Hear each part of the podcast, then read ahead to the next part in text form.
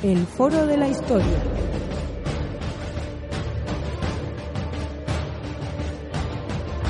El pasado tiene mucho que contar.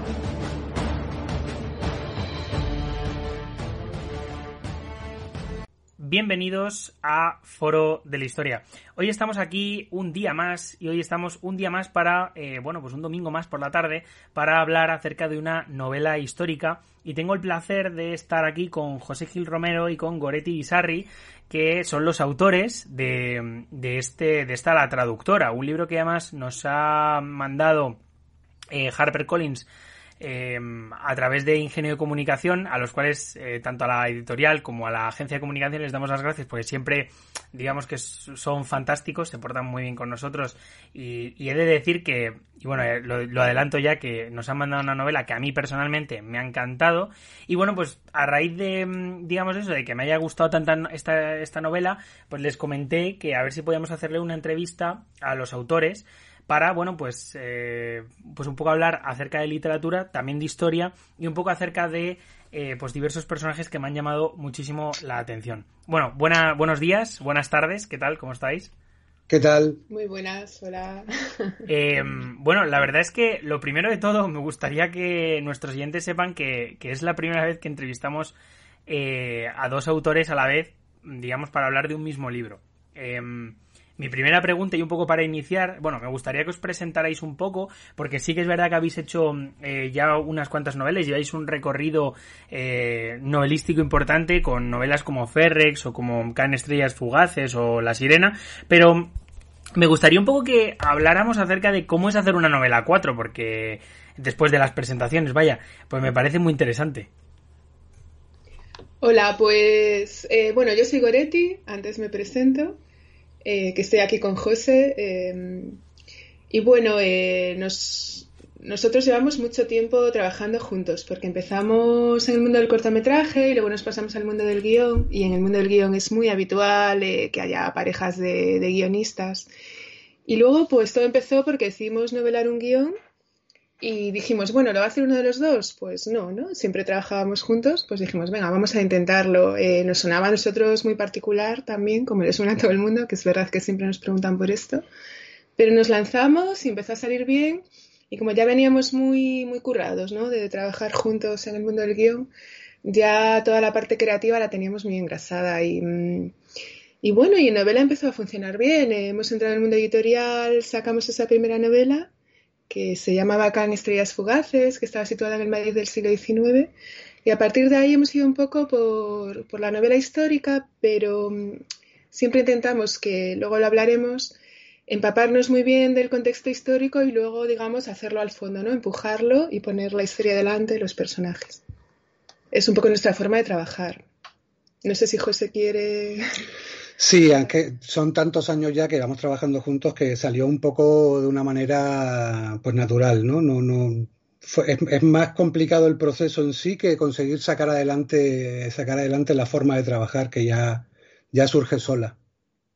Sí, lo que hacemos es quedarnos, eh, quedamos juntos y hablamos un poco de lo que vamos a, de las escenas, cómo las vamos a hacer, qué va a ocurrir con los personajes y luego ya escribimos cada trocito por separado. O sea, escribir sí que escribimos por separado y luego nos corregimos mucho mutuamente. Sí, luego empieza un proceso infernal de yo te mando, tú me mandas, yo te mando, tú me mandas, que puede tardar seis o siete meses y, pues no sé, cientos de reenvíos en las que vamos corrigiendo al otro y recreando pues eso, un tercer escritor que no es ni ella ni yo y que surge a raíz de todas estas correcciones. Y ese es un poco el proceso.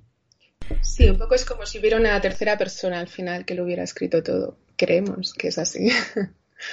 La verdad es que me parece bastante interesante lo que habéis comentado de, de, los cientos de reenvíos, ¿no? Porque eso, desde luego, sí que tiene que ser infernal, pero también muy constructivo, porque al final aprendéis el uno del otro, eh, ya después de tantos años, imagino que os conocéis a nivel literario como, pues eso, eh, como si fuerais, vamos, como si fuerais uno, quizá. Pero, pero me parece realmente interesante y mm, me gustaría un poco eh, comenzar un poco hablando acerca de eso de las novelas históricas y el, el contexto, porque, claro, todos los autores nos comentan, hay muchos que entrevistamos que son eh, historiadores y, bueno, por ejemplo tenemos a, Santiago Castellanos o a Sebastián Roa, bueno, y otros tantos que escriben novela histórica que son o profesores o, historiadores. Y, me gustaría un poco, mm, pues que me contéis un poco cómo planteáis vosotros esa investigación, digamos, de las fuentes o cómo, digamos, em, os empapáis del contexto, ¿no? Para hacer esta, estas novelas. Sí, nosotros es que tenemos bastante interiorizada la concepción del libro como, forma de escape, ¿no? Como medio de, evasión. Y para nosotros como escritores nos supone adentrarnos en una novela histórica, nos supone en sí mismo una forma de evasión también, más que hacer una novela que, que transcurriera en nuestra época, ¿no? De esa manera hacemos el mismo viaje que va a hacer el lector, que es a través de, la novela y va a viajar a, otro, a otra época, a otro tiempo, y para nosotros nos parece súper interesante. Nunca concebimos la parte histórica como, como la parte más fundamental de la novela, sino como el trasfondo donde desarrollar las historias, ¿no? Que, no sea, que no sea un elemento, no sé cómo decirlo, con tanta importancia como para definirla como novela histórica pura, sino que sea más bien el trasfondo de, de una historia que podría ocurrir igual en, pues no sé, en la Edad Media o en, o en el siglo XIX. Al final siempre hablas de personas, ¿no? Y sobre el proceso, ¿te puede contar Gore? Sobre el proceso de documentación, bueno, eh, de todo, ¿no? Eh, nosotros somos muy visuales y, por ejemplo, nos ayuda mucho toda la, por ejemplo, en este caso sí que podíamos, que era 1940. Nos interesa mucho ver fotografías, ver, ver vídeos, como que es una manera de, de entrar, porque es eso, somos un poquito cinematográficos por nuestra trayectoria y, nos gusta un poco imaginar incluso una iluminación, unos escenarios, un vestuario y también en el ambiente una forma de sentir, ¿no? Que, que se contagia y es bastante a través de la imagen que nos documentamos. Luego, por supuesto, pues como cualquier escritor de histórica, pues tenemos que leer toda la parte de datos, eh, tanto en libros como en, por supuesto, ahora también en Internet eh, hay muchísima información, aunque ahí hay que, hay que cuidar el ser riguroso, ¿no? Porque también a veces siempre hay que contrastarla, porque a veces te viene mal una fecha, un dato, tienes siempre que mirarlo todo en varios sitios, ¿no? Y bueno, eso es un trabajo largo, que es el de documentación, es, eh, es, satisfactorio porque, mm, porque empiezas a sentir el suelo firme bajo tus pies, ¿no? Cuando entras en una época y estás como un poco deslumbrado y, temeroso, no sabes muy bien dónde estás entrando, pero vas sintiendo, a vez, cada vez te vas eh, sumergiendo más y te vas sintiendo más firme.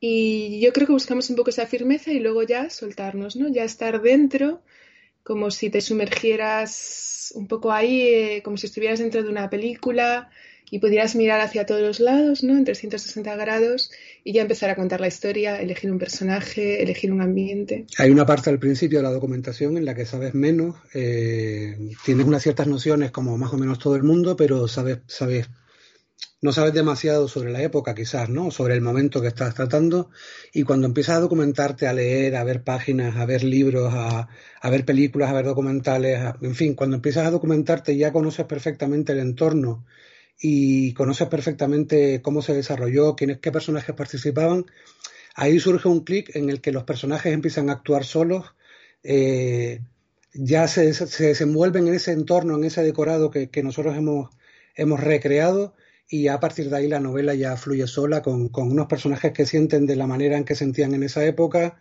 que hablan de la manera en que hablaban en esa época, que se mueven por esos entornos de esa época y ya la cosa fluye sola, ya no es una cosa que participemos activamente en ella, sino que fluye un poco inconscientemente. Eso es una cosa interesante.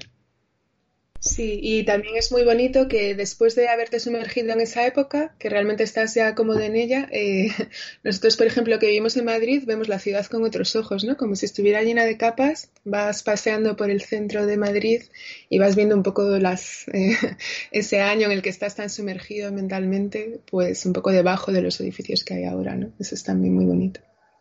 Me parece bastante interesante eh, la temática que habéis escogido por una razón y es porque yo cuando terminé la carrera, hace no mucho la verdad, Em, bueno, pues eh, sí que es verdad que mi, mi TFG y mi TFM, que terminaba más hace unos meses recientemente, ha sido sobre la guerra civil y en concreto, pues eso, sobre Negrín y esos últimos gobiernos, o sea que, digamos, a nivel cronológico están muy cercanos, ¿no? Y, bueno, todo lo que ocurre en Madrid al final de la guerra y, por supuesto, la represión, eh, creo que en esta novela están muy bien plasmadas.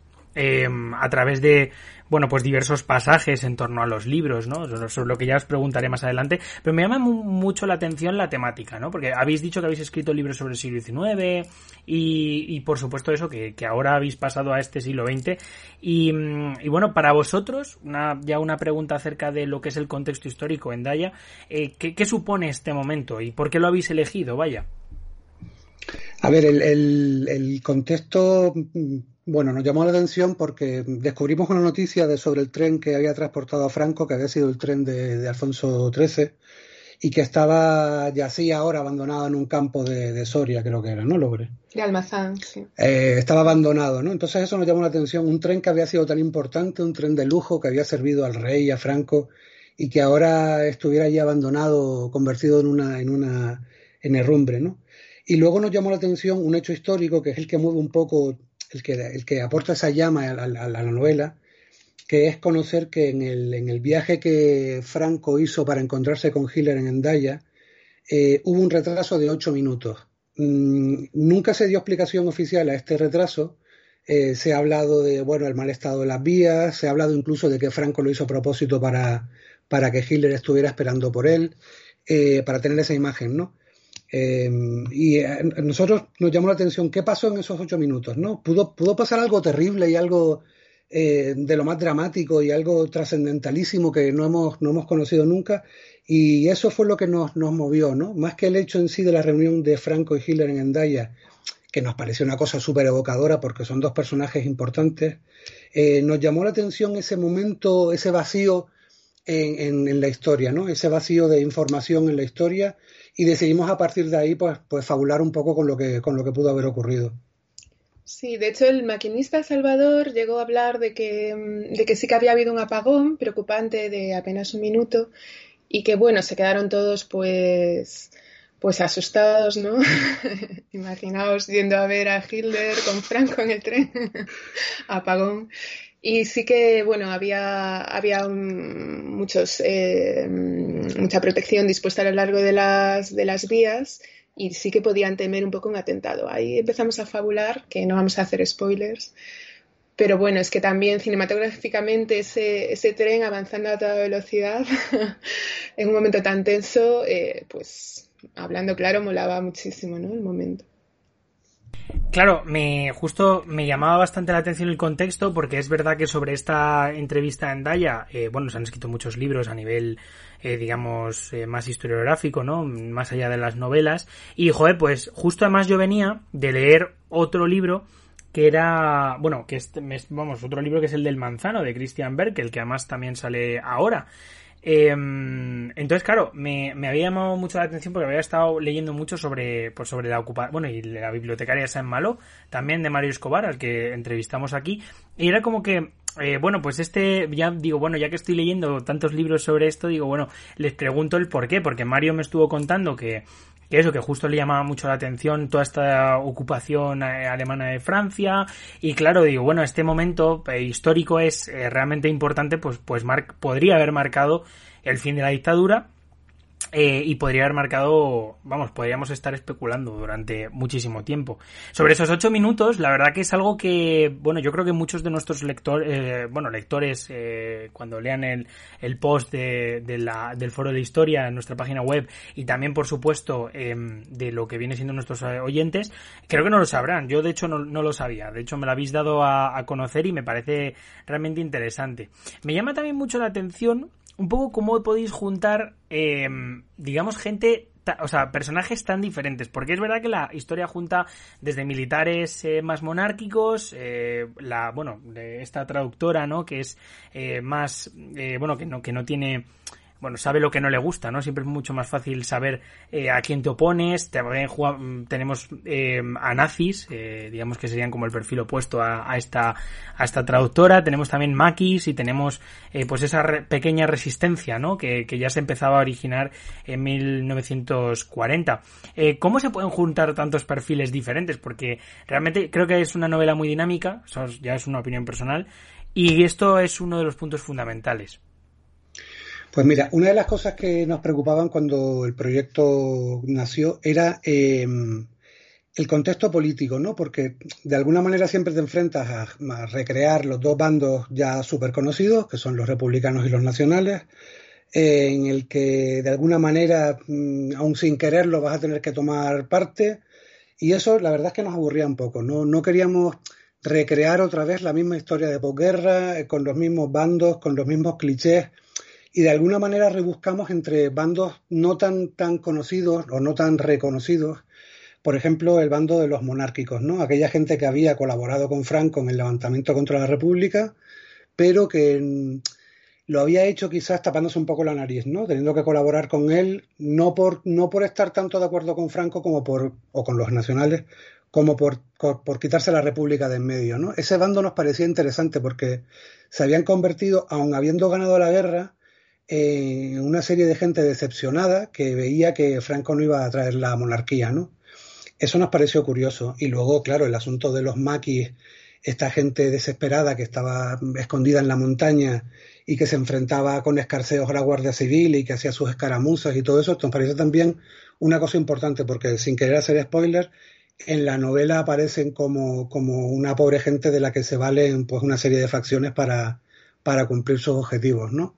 Y luego están eh, claramente el bando por el que nosotros nos sentíamos más identificados, que es el de los civiles que se veían inmersos en la guerra sin comerlo ni beberlo, sin creer demasiado en una cosa o en otra, que es lo que encarna un poco Elsa, ¿no? Elsa, que es la protagonista, la traductora, es una mujer que, se ve inmersa en la guerra y en la posguerra, eh, y que lo único que quiere es trabajar, sobrevivir, llevar su vida adelante, tener una vida digna, y se ve abocada a una historia de espionaje en la que va a tener que participar obligada, ¿no? Eh, y de alguna manera los personajes, pues eso, los bandos que tú dices, pues, pues surgían solos porque la historia, la historia a veces avanza, la historia me refiero a nuestra historia, no la historia con, con H mayúscula, ¿no? La historia avanza a veces por derroteros que ella elige sola. Y ella misma te va pidiendo los bandos que, que necesita para que desarrollemos, la gente que quiere que desarrollemos. Y a partir de ahí, pues nosotros lo único que hacemos es servir un poco a, a la trama y vamos incorporando según, según los intereses de la trama. Creo, ¿no, Bore? Sí, bueno, a mí quizás eh, me fascinó bastante el tema del Madrid nazi, que era algo que yo no, no conocía, no tenía tan asumido quizás por un poco de vergüenza histórica, a veces no es algo que a la gente le encante sacar a la luz, pero es verdad que, por ejemplo, estas fotografías del Círculo de Bellas Artes, todo decorado con esvásticas, porque hubo una exposición del libro alemán en fin, toda la propaganda que se hizo cuando llegó Himmler de visita, eh, todo esto pues existió, está fotografiado, en fin, se puede consultar en nada, ¿no? Y bueno, em, también era un ambiente que, que, era un poco chocante en esta posguerra del Madrid destruido, destrozado por las bombas. Eh, los nazis pues no estaban en el lujo, ¿no? Estaban, había cierto restaurante pues muy lujoso, que es donde se reunían había estos personajes así un poco equívocos que sacamos algún cameo como Joseph Hans Lazar, que era pues un, es curioso porque era un judío pro-nazi, pero era judío en realidad.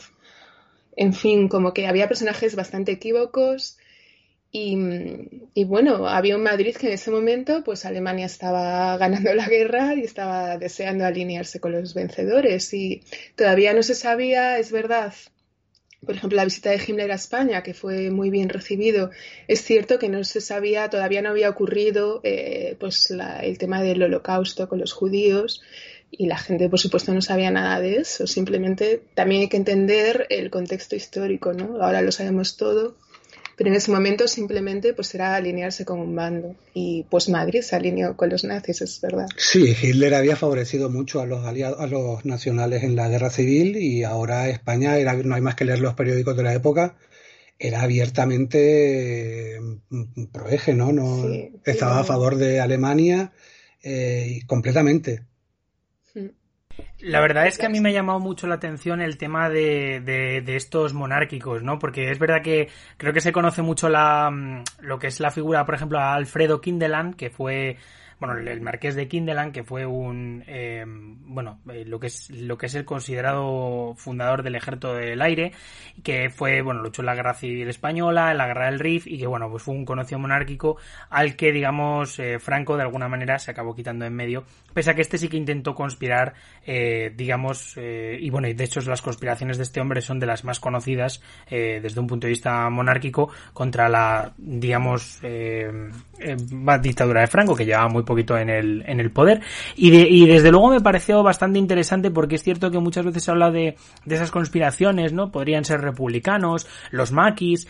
Y bueno, yo es verdad que el, lo que es el, el enfoque que le dais, por ejemplo, al tema del maqui me parece bastante interesante porque siempre al maqui se le ve eh, bueno, yo creo que vosotros lo, lo, lo, pintáis un poco también así, como alguien que está fuera, ¿no? Y que está, digamos, de alguna manera intentando esperar, eh, realizando acciones, a ver qué pasa, ¿no? Y a ver si el contexto político cambia, ¿no?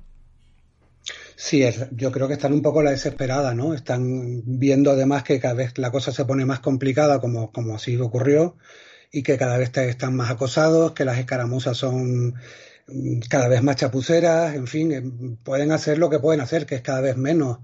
Mm, no es lo mismo luchar contra un enemigo con el Estado a tu favor que cuando estás solo en una montaña aislado mm, sin, sin, sin nada a tu favor, ¿no? Es muy complicado. Y lo, los monárquicos y los militares monárquicos y los militares que aún no siendo monárquicos no estaban a favor de Franco, pues eran muchos y efectivamente él se lo fue, se lo fue quitando todos de en medio y hay casos como por ejemplo Cabanellas, que es muy conocido, las declaraciones suyas, como por ejemplo que a Franco no se le puede dar el poder porque se va a creer, se va a que es suyo y no lo va a soltar en la vida, o esa frase famosa de yo creo que en España se ha matado demasiada gente, eh, que a mí me parece muy curiosa viniendo de un, de un militar nacional, ¿no? No, desde luego no, no deja de ser eh, bastante interesante que, que bueno, que es verdad que dentro de, la, de, lo que es la dictadura franquista también había facciones, facciones que al final, eh, de alguna manera, ya adelantamos que fueron anuladas por el propio Franco, que Franco no era Franco no era fascista, Franco no era eh, nacional católico, Franco era franquista, en lo que buscaba era su propio beneficio y es verdad que, por ejemplo, vamos a ver como carlistas, eh, falangistas y, bueno, pues diversos sectores que habían apoyado a, este general durante la guerra civil, pues, eh, bueno, pues van a acabar absolutamente desencantados. Sobre todo en el caso del falangismo, me parece el caso más destacado y sobre el que animo a nuestros oyentes a leer un poquillo sobre, sobre eso. Y bueno, cambiando un poco de tema, me ha llamado bastante la atención eh, ya no solo el papel de la traductora, sino el papel de Bernal, ¿no? Porque es un militar que, desde luego, Em, de los que, bueno, pues habría en la época, em, eh, bueno, sí, la verdad que probablemente habría eh, muchísimos militares que anteponían su propio, su propio deber a, su vida, ¿no? Y me, parece bastante interesante em, este personaje y me gustaría un poco que nos hablarais de él, eh, sobre todo en cuanto a, a su, pues eso, procedencia, cómo, cómo os lo formulasteis, ¿no? Este personaje. Sí, pues es un personaje em, un poco opaco, ¿no? Porque es el que va a llevar la seguridad de la operación. Eh, también está un poco hecho para hacer un conflicto respecto a Elsa, la, traductora, porque ella, por un lado, bueno, no hemos hablado mucho del argumento, pero ella, eh, bueno, ha sido contratada para esta misión en el tren de Endaya para hacer de intérprete del viaje de Franco para hablar con Hitler. Mm, y, por otro lado va a ser presionada por estas facciones para, mm, para hacer algo, una, no quiero desvelar spoilers, para, para, hacer algo dentro del tren, ¿no? Un tema de espionaje. Y a la vez, eh, la persona que lleva la seguridad del tren es Bernal, que es un hombre que ella empieza a conocer y del que empieza a enamorarse. Entonces, aquí tenemos un poco conflicto servido, porque ella a la vez es presionada para traicionarle y se está enamorando de él, ¿no? Entonces él, eh, bueno, es un, es un militar, eh, lleva la seguridad, por tanto es una persona muy controladora, que controla todo, muy segura de sí. Y, quizás su cualidad fundamental es el honor, ¿no? y también pues hemos hecho que en realidad sea monárquico, ¿no? que enlaza un poco con lo que estábamos hablando antes, que es, eh, tiene esta pátina un poco romántica también de quien ha perdido, ¿no? Y, y eh, el honor hace que, que, él, pese a sus convicciones, pese a todo lo que está viendo, que cada vez es peor, muchas cosas eh, negativas que está viendo en el comportamiento de, de, quienes le mandan, del régimen, el honor del militar hace que él eh, ponga por delante su deber y su obediencia. ¿no? Es una persona totalmente entregada al deber. Y en ese sentido mmm, hemos cogido lo mejor de los militares, que a veces es verdad que se tiene mucho prejuicio sobre ellos, pero nos hemos agarrado a esta, a esta templanza, a esta cualidad, ¿no? Para hacer un personaje eh, sólido. Mm. Sí, hay, hay varias ocasiones en las que Bernal le recuerda a Elsa que hay cosas, hay deberes que están por encima de nuestros intereses y que hay cosas que uno tiene que hacer eh, pese a que no quiera o pese a que no pueda y a las que debe a las que debe enfrentarse y sacar adelante eh, como sea no porque es su porque es su obligación.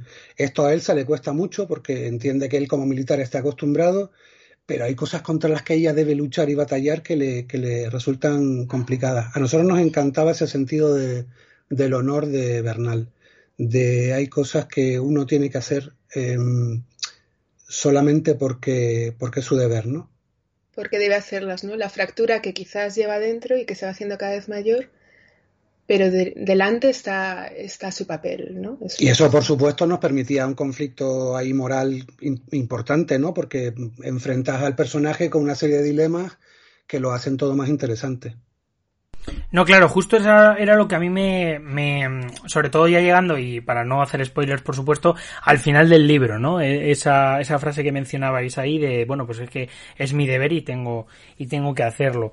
Y luego me llamaba la atención otro, otro personaje que, y bueno, y esto ya es un poco una reflexión más allá de, del personaje de, de, vuestra novela, que es eh, este ayudante de Himmler, ¿no? Este, mm, este nazi que viene a Madrid un poco también a supervisar lo que viene siendo esta reunión y, y bueno, pues un poco cómo lo, eh, digamos, caricaturizáis, ¿no? En plan, es una persona eh, pues eso, como es un nazi, ¿no? Quiero decir que es que últimamente estoy leyendo, por ejemplo, El Manzano o La bibliotecaria de San Malo y la verdad que me pareció bastante curioso y justo por eso os pregunto esto a vosotros, pues me llamó mucho la atención que tanto eh, Christian Berkel como eh, Mario Escobar y bueno, y vosotros también, digamos que un poco tenéis esa concepción de, de, de este señor como no como alguien tonto, pero sí como alguien perverso, ¿no? Alguien eh, realmente que, que, se opone a mm, quizá todo lo bueno de la vida, ¿no? Sí, el, el, el, militar este al que hace referencia, que se llama Schlosser, es el, es el opuesto, es el espejo oscuro de Bernal, ¿no? Es un militar que también hace las cosas por, por honor, pero en un honor eh, al servicio de, del nazismo.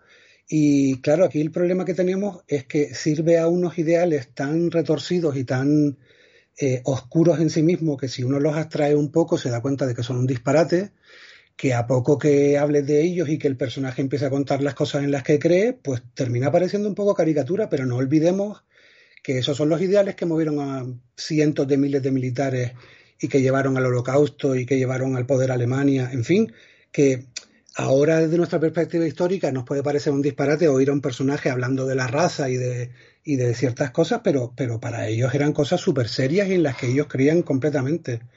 Eh, Schlosser es un tipo que cree ciegamente en el nazismo y en la raza aria y en el poder de Alemania.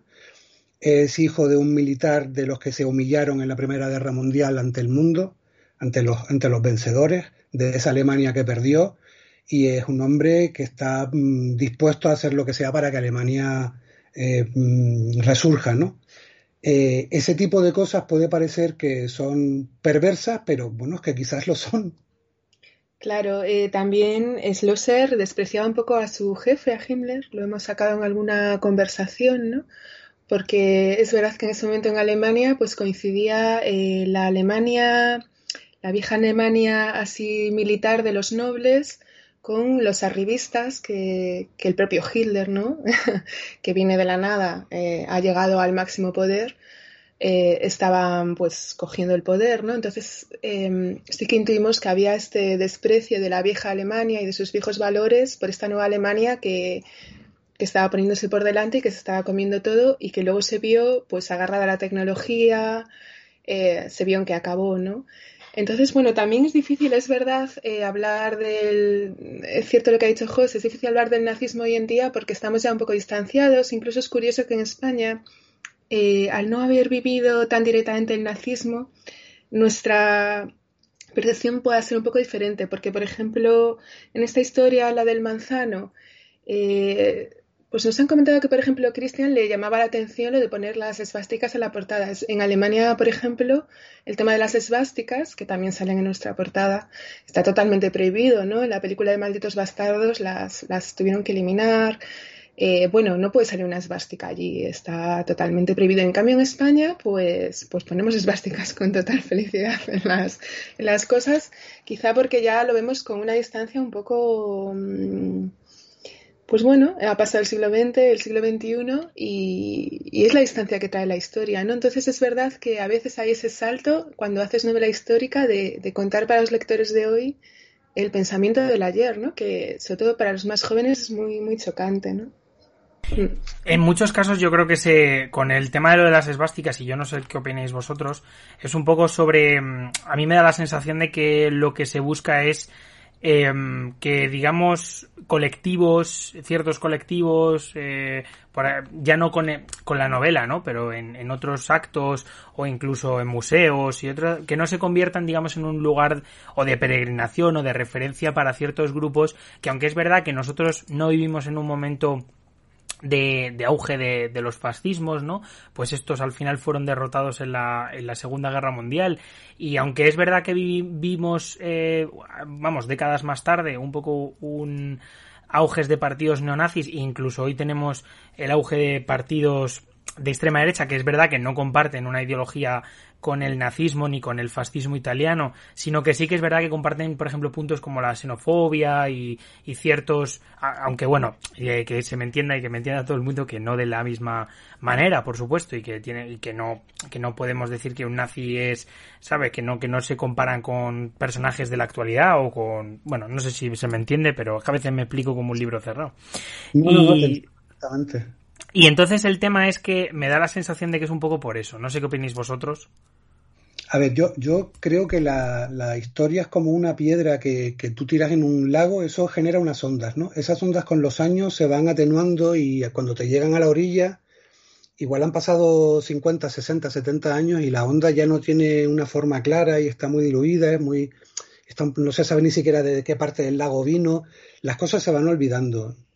Eh, en lo que a nosotros nos compete, que es, por ejemplo, esvásticas en la portada de un libro, creo que sirven, sirven bien para, para, situar, ¿no? Para que cuando un lector vea aquello sepa perfectamente, porque es una cosa tan icónica y tan clara y tan evidente que más allá de la ideología o más allá de lo que represente o de lo que representó o lo del peligro que pueda entrañar, son, son iconos que sirven para, para que el lector sepa situar con un solo golpe de vista la, la novela, ¿no? Eso en cuanto a, eso en cuanto a, a lo que nosotros nos compete como escritores. Sí, a ver, también es cierto que los nazis Goebbels fueron expertos en estética, de una manera fueron los inventores prácticamente de la propaganda, ¿no? Eh, entonces eh, tenía una fuerza estética, todos sus símbolos, sus uniformes, ¿no? Que los diseñó vos. Hay una conversación en el tren, en el tercio final de la novela, que a nosotros nos parece muy divertida, que los, españoles se, lamentan mucho de no haber tenido esa habilidad que tienen los nazis para para generar esas imágenes tan icónicas, ¿no? Y, joder, nosotros tenemos solamente el yugo, las flechas, tal, el, signo de la victoria, y ellos, eso, claro, ellos tenían todo un imaginario que era muy, muy, muy, muy potente, conocedores perfectamente de la importancia que tenía esto sobre la gente, ¿no? Del mensaje que querían transmitir y de cómo las imágenes se clavan en, en el ideario, ¿no? Ah, y metimos un guiño que era bonito, que era este cuadro de Goya, ¿no? Con la esvástica. Hay un cuadro de Goya con una cruz celta, que de ahí sacaron los nazis su, su, su esvástica, y ellos se lamentan de que habiendo tenido Goya esa, esa cruz celta ahí hace 200 años, a ninguno de ellos se le hubiera ocurrido usarla como, como icono, ¿no? No, claro, es, es realmente interesante y a mí me parece que el tema de la iconografía y sobre todo pues esos símbolos son realmente importantes y me parece que vosotros efectivamente como habéis destacado lo hacéis muy bien, lo destacáis muy bien porque me parece, ya digo que se ve en varios tramos de, de la novela. Em, bueno, y ya un poco para, para finalizar, me gustaría que nos comentaréis un poco acerca de si tenéis algún nuevo proyecto, porque claro, habéis escrito ya unas cuantas novelas, me imagino que algo ya estaréis maquinando. Sí, tenemos, tenemos uno, pero no te podemos contar porque estamos hablando con la editorial para ver cómo lo sacamos y cuándo, pero sí, sí, ya, ya tenemos un proyecto, un proyecto en marcha, que va a estar en una época cercana, eso sí te lo podemos contar, cercana a esta, a esta de la traductora. Hmm me parece. Nosotros siempre, siempre escribimos todo el rato.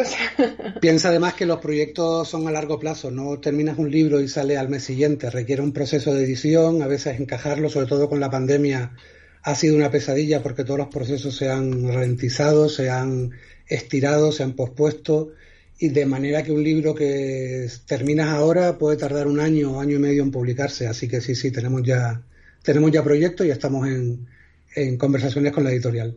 La verdad es que, fíjate, no, no le he hablado nunca con, con nadie, con ningún autor, pero eh, podríamos hablar un poco largo y tendido acerca de, de lo que es el, el tema de, de, cómo ha sentado la pandemia a los escritores. Y bueno, mira, me gustaría preguntaros eso, porque la verdad, más allá del libro, que, que a ver, sinceramente, esta pregunta siempre la, y esto que lo sepa todo el mundo, vaya, alguien dirá, jo, este chico es tonto, siempre pregunta lo mismo, y siempre, casi siempre le dicen lo mismo.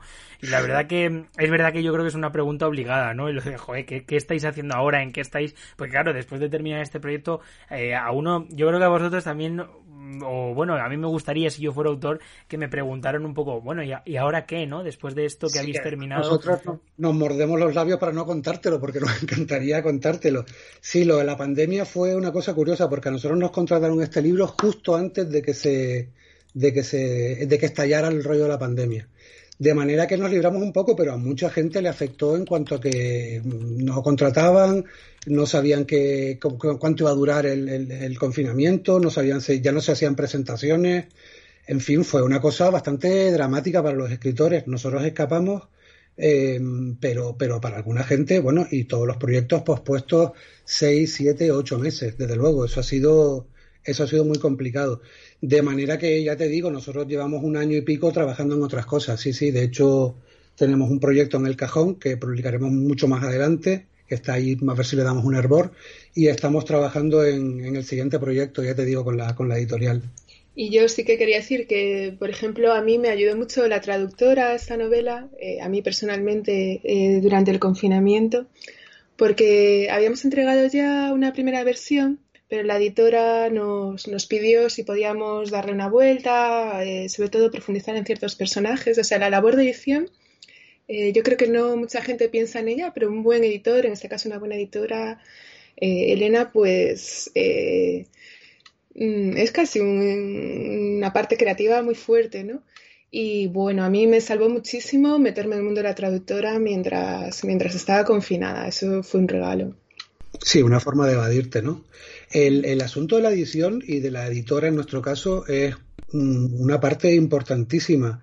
Eh, tener a alguien que te haga de sparring y te diga esto no me funciona, dar una vuelta, este personaje debería ser más importante. Tener esa mirada externa eh, a nosotros nos ayudó muchísimo. En este caso, Elena, que fue la que nos, nos editó la novela, eh, nos sirvió muchísimo. Y a mí me parece una, un personaje, o sea, una figura eh, imprescindible en la, en la, edición de libros.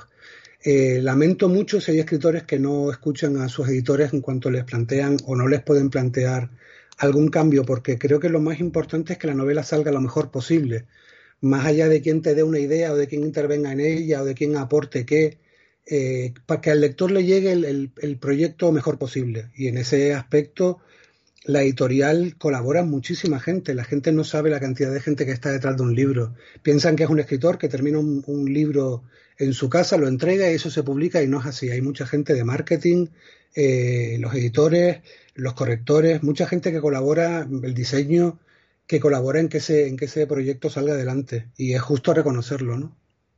No, de hecho, fíjate, esto que comentabais, es verdad que para las editoriales, eh, bueno, que es, vuestro campo, pero yo, por ejemplo, para el tema de los estudios, sobre todo con los másters y con los trabajos de fin de grado y de máster, es algo también importante porque eh, creo que es interesante que, que los alumnos, eh, al menos yo hablo de lo que yo sé, ¿eh? De que los alumnos siempre cojan las ideas de los eh, profesores y que las, en muchos casos, sí que añadan estos enfoques, pues quedan trabajos mucho mejores. Creo que los trabajos en equipo, y en vuestro caso se nota bastante, suelen ser bastante más agradecidos. Y creo que de hecho, y leyendo bastantes críticas de, de esta traductora, me parece que vuestro libro en este caso está siendo muy, vamos, está teniendo muy buena acogida ya no por mi parte más allá, que a mí sí que me ha gustado mucho, y de hecho, ya digo, cuando, cuando pillé a la gente de Ingenio Comunicación, digo, no, no, digo, vamos a hacer una entrevista con esta gente, digo que la verdad que me ha encantado el libro y digo, y quiero que la gente que nosotros, eh, que a nosotros nos escucha, pues que por lo menos tenga esta entrevista y la oportunidad de saber que este libro existe para luego posteriormente adquirirlo. De hecho, es más, dejaremos un, un enlace, un enlace en la descripción. Pues fíjate, yo me gustaría eh, aportar una cosilla más y es un poco sobre el formato, ¿no? Porque has comentado una frase eh, os has comentado una cosa, José, que a mí me llama mucho la atención y es el tema de, mm, de del tema de, que se cancelaron muchas presentaciones y que hubo, digamos, eh, un parón bastante importante en cuanto a la difusión, ¿no? De, de, de, promoción, ¿no? De estas, de estas novelas. Yo creo que han virado mucho las editoriales también y lo digo por nuestro caso en concreto a hablar con podcast, con páginas web y con todos estos recursos digitales porque lo que no metían en eh, digamos, eh, en persona con, con estas eh, presentaciones de libros, al final lo tenían que meter por internet, porque si no, no había que hacerlo de alguna manera. Sí, además es evidente que esto es el futuro, o sea, el, relacionarte con la gente a través de internet, de los podcasts, de los, de los de Instagram, de YouTube, en fin, yo creo que esto es imparable y el que no sepa verlo se va a quedar atrás sin ninguna duda y nuestra editorial eh, apuesta mm, totalmente, totalmente por, por variarse todas estas cosas. Y a nosotros, de hecho, que no somos conocidos, nos está beneficiando mucho las reseñas de la gente, eh, las páginas de difusión cultural, eh, las páginas que hacen entrevistas, los podcasts, los programas de radio. En fin, yo creo que esto, y más ahora que no, que no hay creo que ahora se van a empezar a difundir otra vez las presentaciones presenciales, pero todo eso ha quedado parado. Yo me parece imprescindible, vamos imprescindible y además imposible de, evitar. Es un tren que hay que, hay que tomar.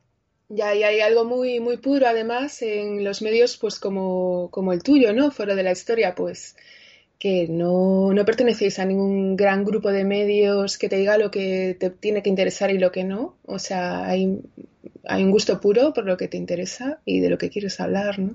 Sí, eso es impagable.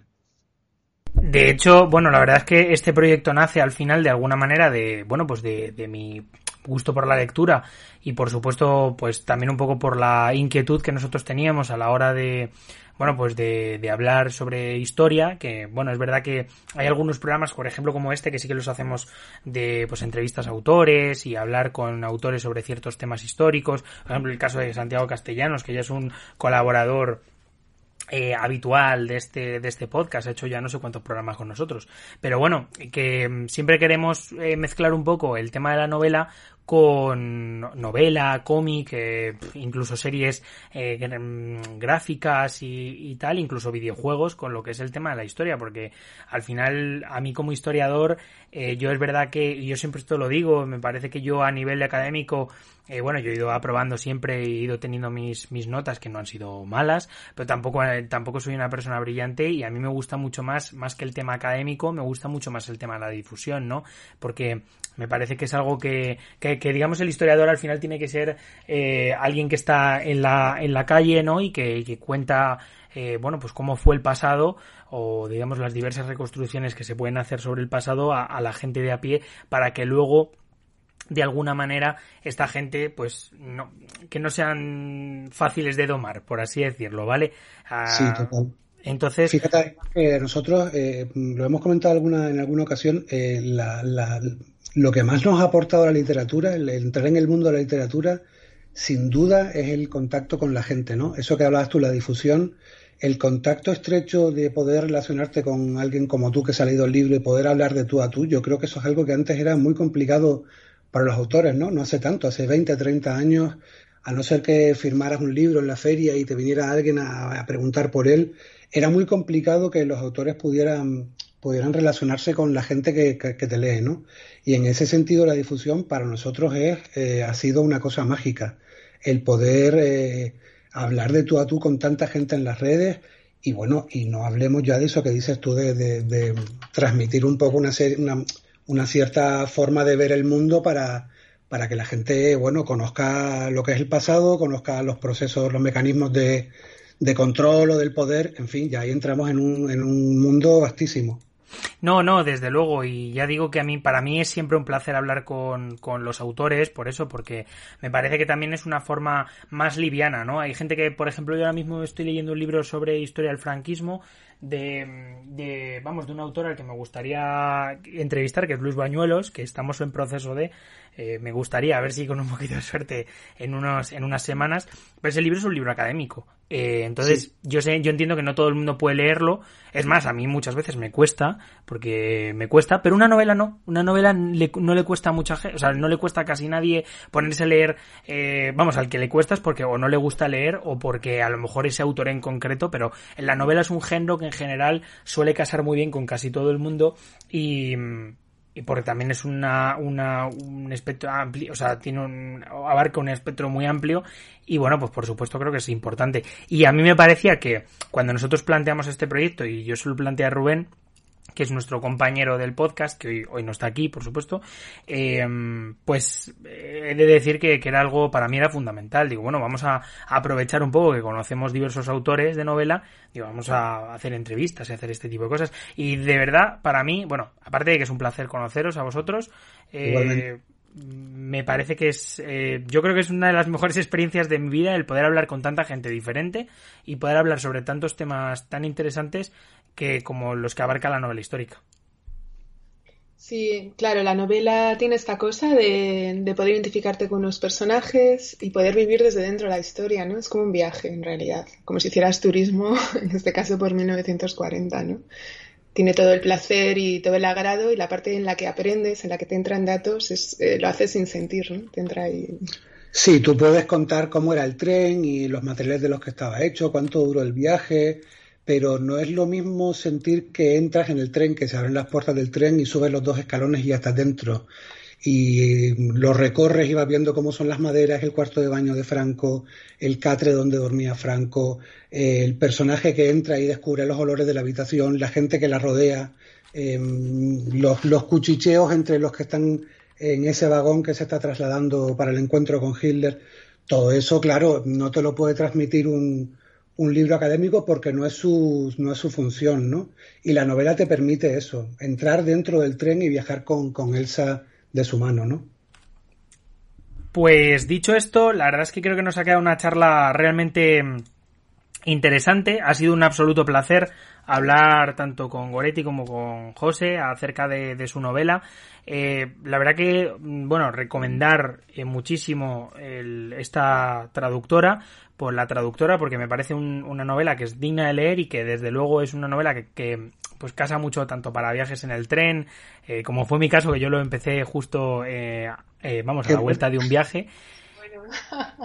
como en como mira justo justo un viaje en un tren sí que, perdón yo creo que vosotros os habéis dado cuenta antes yo lo he dicho no lo, no lo he pensado y me acabo, de dar, me acabo de dar cuenta ahora la verdad. O sea que tú estabas leyendo con el traqueteo y estabas en el tren literalmente sí justo además estaba yo recuerdo que está me lo empecé a leer cuando fui, porque mm, tengo familia en, en, el norte de España y justo cogí un, un, tren de estos que tardan cuatro horas allí a tal y bueno, pues me voy a poner a, a leer esta novela que oye, pues que yo creo que me va, me va a gustar y, y, bueno, pues digo, bueno, por pasar el rato. De hecho, es más, El Manzano, que es el, el siguiente libro que, este, el, que, el que estoy leyendo ahora, es un libro que, que, que, también lo he empezado en tren eh, a la vuelta de, de, Zaragoza, que ya saben nuestros oyentes que estuvimos en un evento de, de recreación histórica.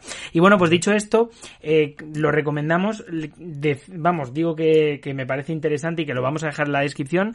Muchísimas gracias por haber estado aquí en este pequeño espacio, que yo sé que es un, que no somos Radio Televisión Española o no somos tampoco en un podcast importante, pero bueno, estamos trabajando, creo que cuanta más gente lleguemos y cuanta más gente, digamos, eh, con la que podamos compartir nuestra pasión por los libros y sobre todo por la historia, creo que, bueno, pues estamos haciendo un buen trabajo, desde luego. Sí, además nosotros te agradecemos muchísimo la difusión y tu, amabilidad y tu cercanía. Para nosotros es un auténtico placer, de verdad. Nada, y pues otra cosa, me gustaría también, eh, tanto a Goretti como a ti, José, que si volvéis a escribir algún libro y os acordáis de este humilde servidor, pues eh, nada, que aquí tenéis una entrevista para cada novela que escribáis porque me parece, eh, vamos, ya digo que si son tan buenas como está la traductora, vamos, aquí me gustaría que tuvierais siempre un espacio para poder, para poder charlar con vosotros acerca de esto. Pues nosotros encantados, súper comprometidos, vamos, cuenta con seguro. pues fenomenal, mira, aquí nace una amistad. Es, Esperemos. Pues nada, muchísimas gracias. Como digo, dejaremos el link en la descripción para que podáis adquirir esta la traductora. Y mm, dicho esto, pues eh, nada, nosotros nos despedimos. Sabéis que estamos en Evox, estamos en Spotify, estamos también en Google Podcast y estamos en eh, Apple Podcast, donde podéis, bueno, escucharnos en esa multiplataforma. Por cierto, también estamos en, en YouTube, que últimamente no lo digo, pero estamos, estamos. No hay mucho, no hay mucha gente escuchándonos allí, pero bueno, que la pobre gente de YouTube no se sienta desamparada. Así que nada, eh, muchísimas gracias y chao. Pues muchas gracias.